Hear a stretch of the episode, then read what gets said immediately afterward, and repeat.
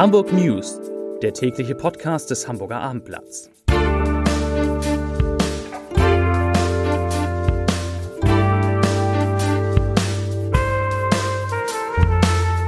Hallo und herzlich willkommen. Mein Name ist Stefan Steinlein.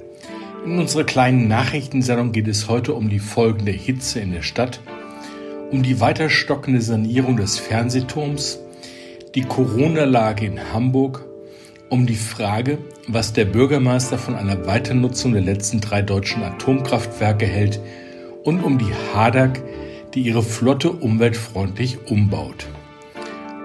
Doch bevor wir zu den Nachrichten des Tages kommen, schauen wir uns erstmal die Top 3 an, die drei meistgelesenen Artikel auf abendblatt.de. Auf 1 Palazzo darf auf die Murweide, doch es gibt Auflagen. Auf 2 die verlogene Aufregung über einen Partyhit und auf 3 das Stüffel, eine der schönsten Städten für den Sommer. Und jetzt zu den Nachrichten.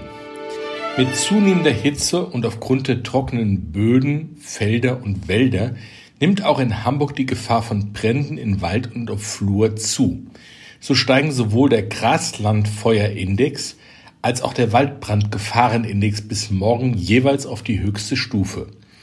Das gab der deutsche Wetterdienst vorhin bekannt. Heute lagen beide Indizes noch bei Stufe 4 von 5 möglichen.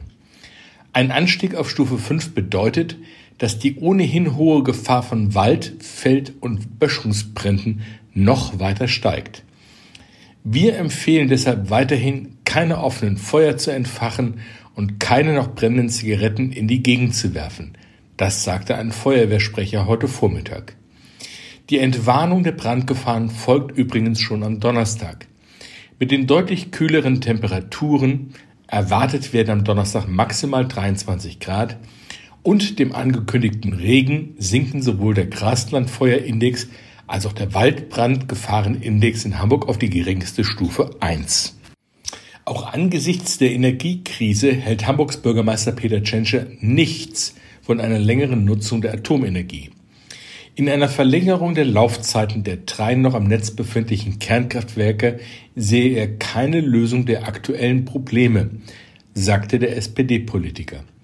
Als Grund nannte Tschentscher das ungelöste Entsorgungsproblem. Der Bund versucht bis heute vergeblich, eine Endlagerstätte für den Atommüll zu finden.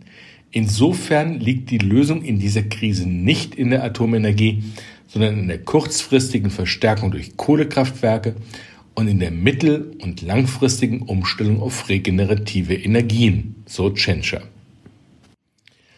Der Hamburger Fernsehturm ist neben dem Michel und der Elbphilharmonie eines der größten Wahrzeichen der Stadt. Eigentlich sollte diese Ende 2023 komplett saniert wiedereröffnet haben. Dass daraus nichts wird, ist inzwischen wohl allen Beteiligten klar. Noch immer kann die DFNG, das ist die Deutsche Funkturm GmbH, als Bauherrin offensichtlich keinen aktuellen Zeitplan für die Sanierung vorlegen. Eine Sprecherin des Unternehmens sagte heute auf Abendblatt Anfrage, die Auswirkungen der Pandemie und des Ukraine-Krises belasten natürlich unseren 2018 aufgestellten Zeitplan. Einen neuen konkreten Termin nannte sie aber nicht. Auch den künftigen Betreibern der Aussichtsplattform, der Gastronomie und der Veranstaltungsfläche, das sind die Hamburg Messe, die Ramp 106 GmbH und die Home United GmbH, wurde nach Abendblatt-Informationen noch kein Eröffnungstermin mitgeteilt. Die Funkturmgesellschaft plant, den Bauantrag für die Sanierung bis Ende des Jahres einzureichen. Das nächste Thema. Die Corona-7-Tage-Inzidenz ist in Hamburg die dritte Woche in Folge gesunken, und zwar auf 680. In der vergangenen Woche hatte der Wert noch bei 751,9 gelegen, in der Woche zuvor bei 825,3. Laut der Hamburger Gesundheitsbehörde kamen in der zurückliegenden Woche knapp 13.000 neue Infektionen hinzu. Allerdings, das muss man auch sagen, liefern diese Zahlen kein vollständiges Bild des Infektionsgeschehens. Verpflichtende Tests sind weggefallen und nicht alle Infizierten lassen überhaupt einen PCR-Test machen. Insoweit ist von einer hohen Dunkelziffer auszugehen.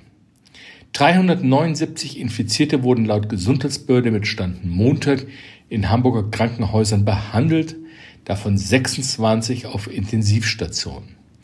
Das waren jeweils 13 weniger als in der Vorwoche gemeldet. Im Agaplesion Bethesda Krankenhaus in Bergedorf hat eine 105-Jährige nach einer Corona-Infektion die Krankheit mittlerweile überstanden. Sie sei negativ getestet worden und soll in wenigen Tagen wieder entlassen werden, hieß es. Unser letztes Thema. Die HADAG, also die Betreiberin der Hafenfähren, treibt den klimaneutralen Umbau ihrer Flotte voran. Dazu wurden jetzt drei batteriegetriebene Fähren bestellt, die ab dem Jahr 2024 ausgeliefert werden sollen. Das teilte die stadteigene Reederei am Dienstag mit. Um die Reichweite der Schiffe zu erhöhen, verfügen die Fähren zusätzlich über einen Dieselgenerator, der später durch eine Brennstoffzelle ersetzt werden soll. Gebaut wird der neue Schiffstyp von der SET Schiffbau- und Entwicklungsgesellschaft Tangermünde in Sachsen-Anhalt. Damit sind wir durch mit unseren Nachrichten des Tages. Ich wünsche einen, Ihnen einen schönen Abend und eine halbwegs erträgliche Nacht. Tschüss.